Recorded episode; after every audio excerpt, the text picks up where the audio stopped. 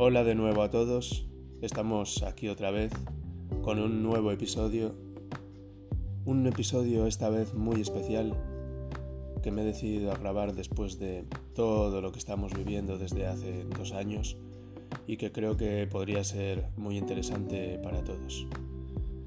Sin más, empezamos con el capítulo.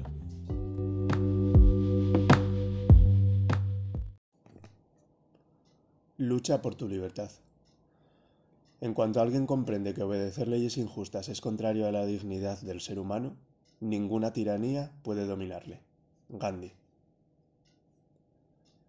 Hoy, dadas las circunstancias que estamos viviendo, me veo la obligación moral de salirme del camino y escribir un artículo especial, a modo de denuncia, sobre los acontecimientos que se han venido dando desde hace casi dos años y que nos han llevado a la situación crítica en la que nos encontramos en la actualidad.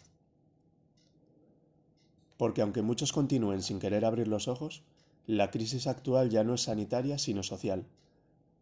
Los líderes mundiales, aprovechándose del miedo que han inoculado a, a, los ciudadanos durante todo este tiempo, y con la inestimable ayuda de los medios de comunicación, han vulnerado sistemáticamente multitud de derechos fundamentales, y lo peor es que seguirán haciéndolo mientras la mayor parte del pueblo continúe mostrando su pasividad y no despierte a este engaño de tremendas dimensiones. Este artículo, al igual que el resto de los publicados en esta categoría, se basa en evidencia y no en medios de comunicación generalistas que lo único que pretenden es desinformar y engañar a la población. Todas las fuentes las dejaré, como siempre, al final del mismo para que cualquiera pueda acceder a ellas. Origen. Como todos sabemos, hace aproximadamente dos años salió a la luz un supuesto virus cuyo origen fue ubicado en Wuhan. Desde un primer momento se afirmó que había pasado a los seres humanos a través de un animal indeterminado, zoonosis, aunque se apuntó mayoritariamente al murciélago y al pangolín, ya que en dicha provincia existen varios mercados en los que se produce la compraventa de estos animales. Cualquier persona con un mínimo de pensamiento crítico que expusiera en aquel momento la posibilidad, por mínima que fuera, de que en realidad se podía tratar de un virus natural en su origen, pero modificado en un laboratorio, ya que en Wuhan existen varios eh, laboratorios biológicos financiados por Estados Unidos, y con el objetivo de distribuirlo posteriormente a toda la población mundial para crear el pánico y poder así manipularla a su antojo, era tildado de loco, negacionista y demás definiciones pero la realidad es que actualmente, después de todo lo ocurrido, esta teoría no hace más que cobrar fuerza día tras día. Y quien ya no se plantea a día de hoy la mínima posibilidad de que haya sido así, simplemente no es consciente del mundo en el que vivimos y de lo que son capaces de hacer las, organizaciones que gobiernan nuestro planeta. Dicho esto, no estoy afirmando que crea que haya sido así, pero considero que es una teoría como mínimo posible y debe estar encima de la mesa. La enfermedad. Hablemos de dicho virus y la enfermedad que provoca. La enfermedad por coronavirus o COVID-19, denominada de esta manera por el año en el que supuestamente se produjo su aparición, es una enfermedad infecciosa producida por el virus SARS-CoV-2, que al igual que la gripe se propaga por vía aérea. En la mayor parte de los casos no es peligrosa, cursa de forma leve o moderada.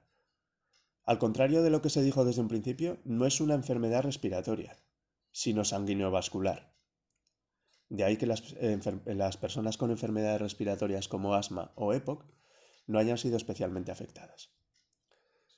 Por lo que solo podría afectar de forma grave a pacientes con patologías cardíacas, diabetes o hipertensión.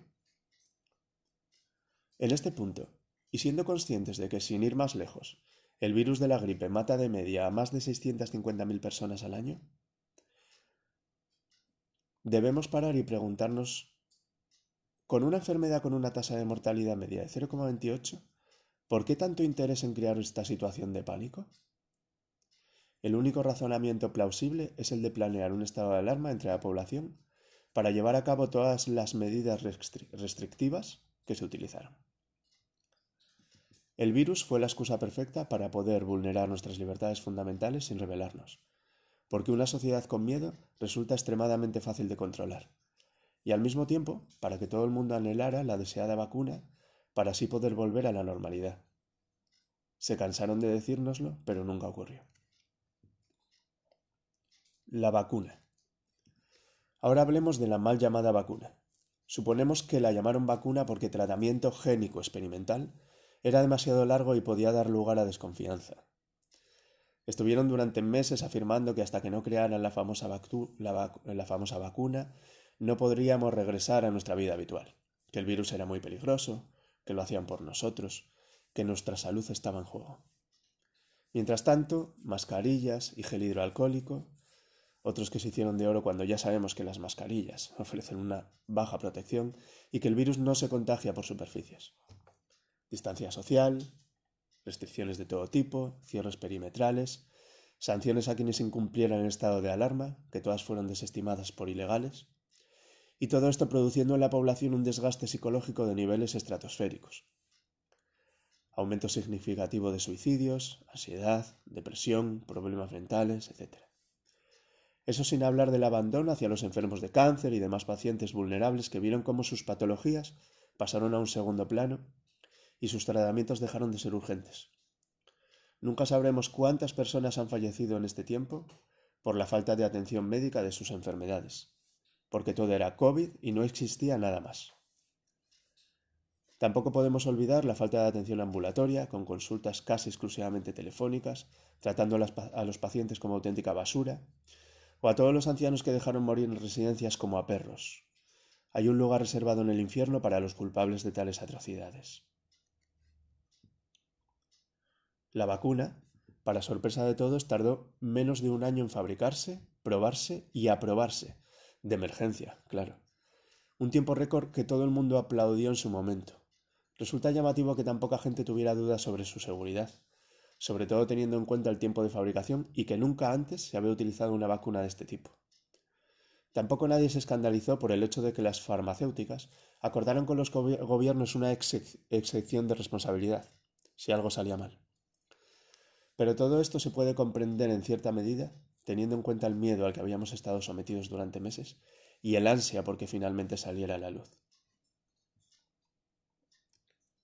Nos dijeron hace un año que ese sería el fin, que en cuanto la vacuna empezara a inyectarse sería una cuenta atrás.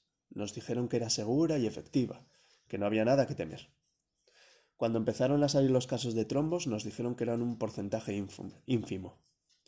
Nos dijeron que cuando llegáramos a un 70% de la población vacunada, todo habría terminado, dijeron, luego dijeron que no era suficiente, que habría que llegar al 90.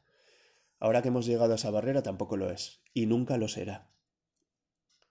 Los efectos secundarios continuaron con pericarditis, miocarditis, ictus, infartos, síndrome de Guillain-Barré y muchos más. Cada vez más casos y en personas cada vez más jóvenes. Y continuaron diciendo que no había nada que temer, que el beneficio superaba el riesgo. Nos dijeron que tenía una eficacia de más del 90% para casos graves y que todo apuntaba a que la inmunidad duraba mucho tiempo. Nos dijeron que aunque estuvieras vacunado podías contagiarte y contagiar, y que tenías que continuar con las mismas medidas de antes, y también les creímos. La cuestión es, si la vacuna solo protege a su portador, ¿por qué tanto interés en inocularla a toda la población? ¿Por qué no se le ofreció exclusivamente a los grupos de riesgo? Ahora ya sabemos que nos mintieron sistemáticamente mientras nos manipulaban y las grandes farmacéuticas hacían el negocio del siglo al tiempo que eran vistas como salvadoras de la humanidad. Ahora sabemos que las vacunas ni tienen la efectividad que anunciaban a bombo y platillo, ni mucho menos son seguras. Sabemos que las personas vacunadas contagian exactamente lo mismo que las que no lo están. Estudios preliminares apuntan a que incluso podrían contagiar más que su eficacia desciende vertiginosamente en cuestión de pocos meses. Sabemos que las personas que han cursado la enfermedad desarrollan inmunidad natural, una cantidad de anticuerpos infinitamente más alta que las de las vacunas y durante mucho más tiempo. Pero sin ningún tipo de racionamiento lógico, se les dijo que también tenían que vacunarse.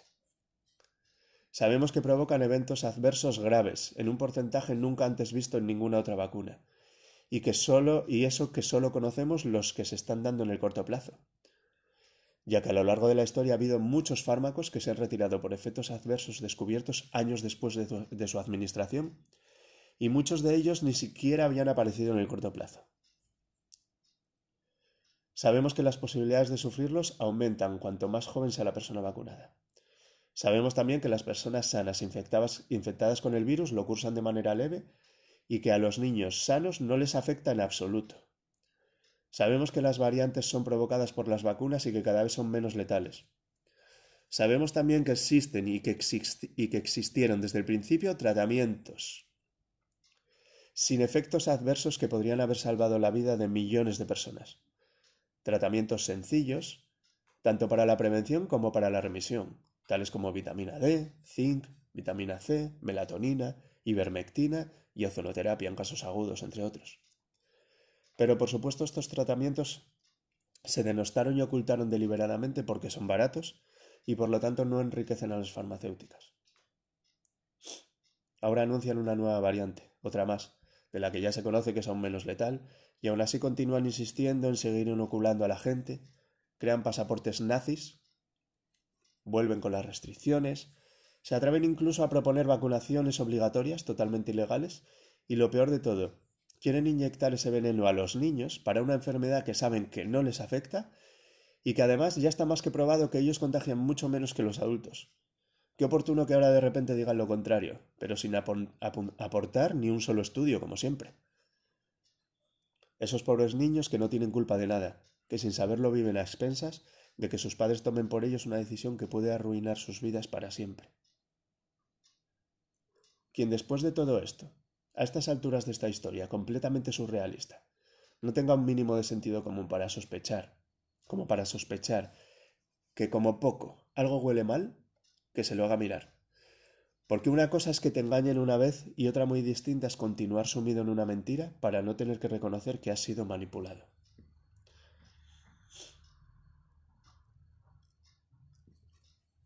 El artículo ya estaba terminado.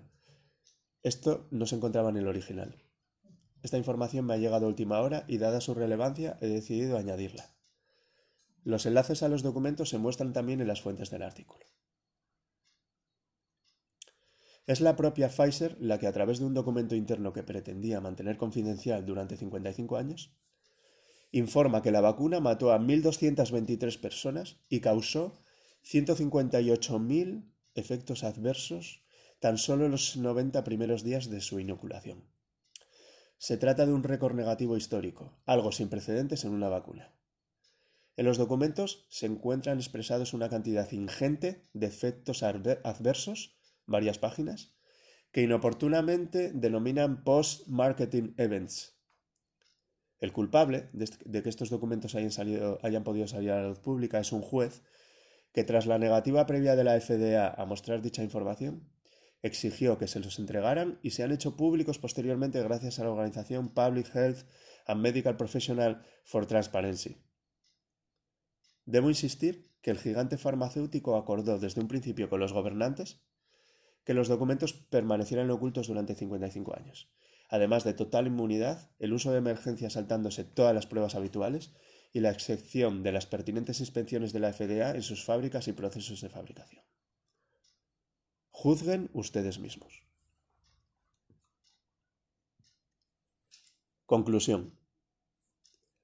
Lucha por tu libertad, protege a los tuyos.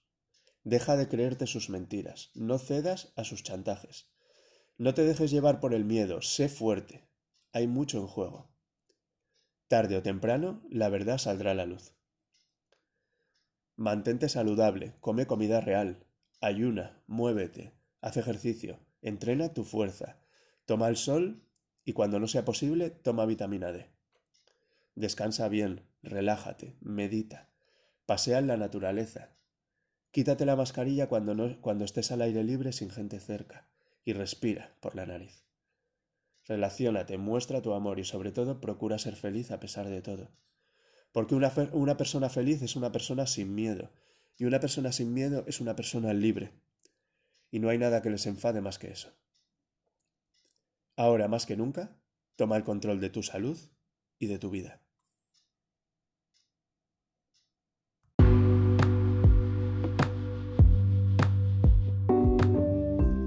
Bueno, pues hasta aquí el artículo de hoy. Espero que os haya gustado, un artículo muy especial Como siempre, difundidlo si os, ha gustado, eh, darle a me gusta, compartirlo en redes. Y muchas gracias a todos por estar ahí. Nos escuchamos en el próximo. Un saludo.